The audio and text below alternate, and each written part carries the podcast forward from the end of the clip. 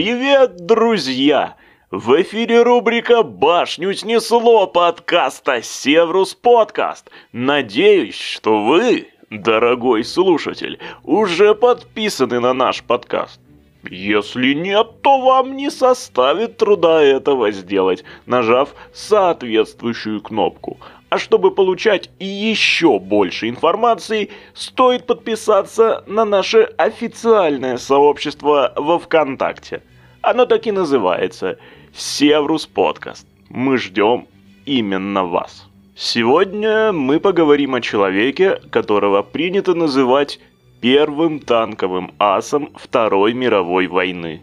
Итак, вашему вниманию представляем польского танкиста Эдмунда Романа Орлика. Ну что же, по машинам. Мы начинаем.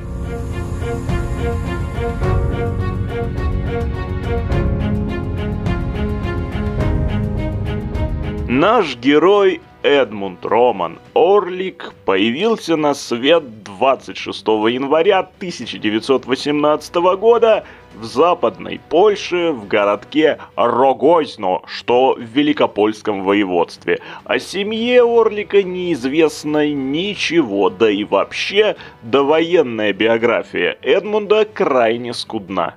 Известно лишь, что юный Орлик после школы решил добровольно стать солдатом, даже прошел обучение в Мадлинском учебном центре и, завершив его, отправился в запас – на гражданке Эдмунд Орлик поступает в Варшавский университет по специальности архитектор, однако спустя чуть больше года, в августе 1939 года, наш герой получает повестку с требованием немедленно явиться в ближайший мобилизационный пункт польских вооруженных сил. Призванный на фронт танкист Орлик был приписан к 71-му бронебатальону Великопольской кавалерийской бригады. Эта бригада вместе со множеством других воинских соединений была в составе армии Познань, задача которой заключалась в недопущении прорыва немецких войск к Варшаве. Наш герой воевал на танкетке, даже не на танке, а на танкетке польского происхождения под названием ТКС или ТКС.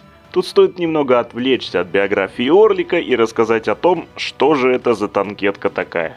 Представьте себе коробку шириной в 2, высотой в полтора и длиной в два с половиной метра из тонколистового почти прозрачного металла, которая вооружена либо пулеметом, либо, как в случае с танкеткой Орлика, 20-миллиметровой автоматической пушкой ФК в корпусе, которая даже по польской классификации называлась сверхтяжелым пулеметом.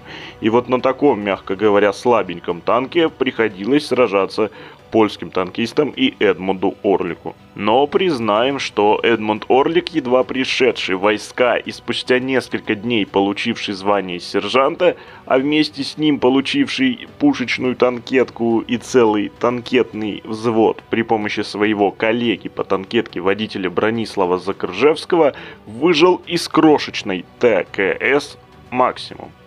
Так, ставший полноценным солдатом 26 августа, уже 9 сентября Орлик сражался на своей танкетке за польский город Сиракув. Том бою немецкие танки пытались прорвать сопротивление упорно сражавшейся польской пехоты, а пришедшие им на помощь скоростные польские танкетки смогли уничтожить свыше 20 немецких танков. Считается, что под Сиракувом машина Орлика уничтожила целых семь немецких танков, а сам Эдмунд даже взял двух танкистов в плен.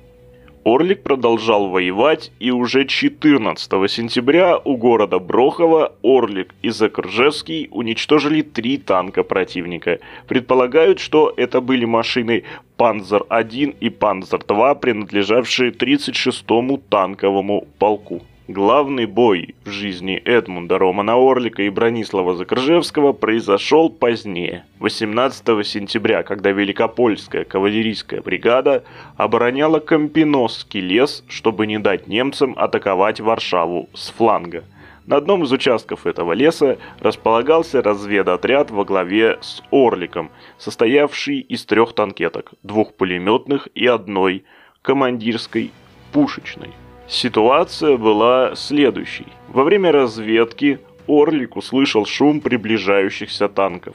В следующую секунду он приказал своим пулеметным подчиненным отойти подальше от дороги, а сам спрятал машину в засаде.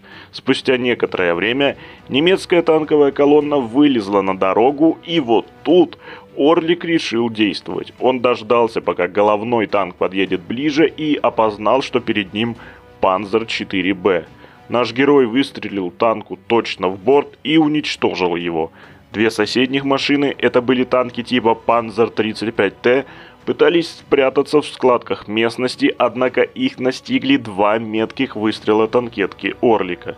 Остальные танки, дезориентированные и заблокированные, были вынуждены отступить.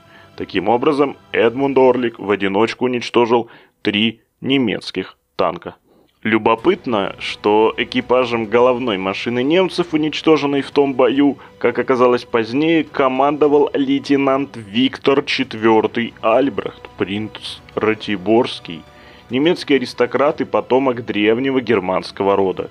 Разумеется, Орлик не знал об этом факте, однако в Третьем Рейхе смерть представителя герцогского рода восприняли как тяжелый удар, вылившийся в общенациональный траур. Что касается нашего Орлика, то после этих событий он получил польский орден за военные заслуги пятого класса. В оригинале он звучит красивым латинским выражением «virtuti militari», а дальнейшая военная карьера Эдмунда Орлика не отличалась какими-то уникальными событиями. После того, как немцы захватили Польшу, Орлик ушел в партизаны, но об его успехах на подпольном фронте не сохранилось совершенно никаких данных.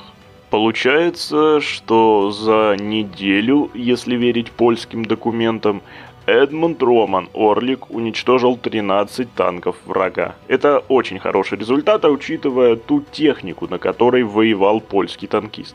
Конечно, будь у польской армии больше сил и техники, и новой техники, то они смогли бы задержать продвижение немцев на более долгий срок, а сам Орлик мог бы занести в свой актив еще не один уничтоженный танк.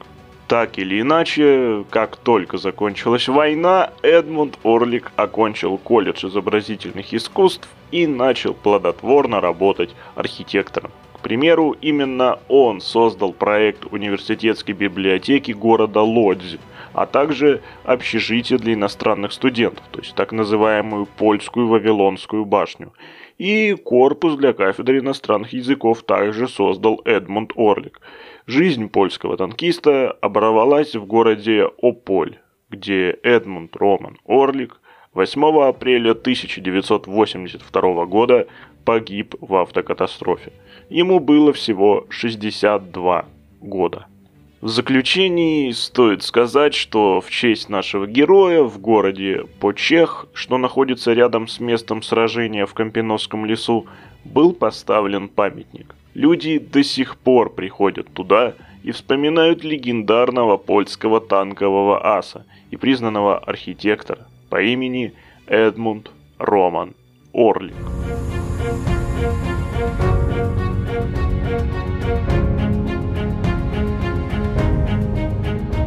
Ну что же, а на сегодня все. Спасибо всем, кто дослушал этот выпуск до конца. Не забывайте подписываться на наш подкаст на удобной для вас подкаст-платформе. Мы открыты для вас повсюду. От Apple Podcast до Яндекс Музыки. Находите Севрус Подкаст. Подписывайтесь, а мы будем вам благодарны. Кроме того, мы будем вам благодарны, если вы зайдете к нам в группу ВКонтакте и прокомментируете этот выпуск. Мы будем ждать именно ваших комментариев. Именно твоих будем ждать комментариев. Наконец, если у вас есть желание поддержать наш подкаст материально, то это можно сделать также в сообществе в социальной сети ВКонтакте через специальный виджет «Помоги подкасту. Мы будем рады любой помощи в эти трудные времена. Ну что же, Севрус подкаст. Спасибо. Спасибо.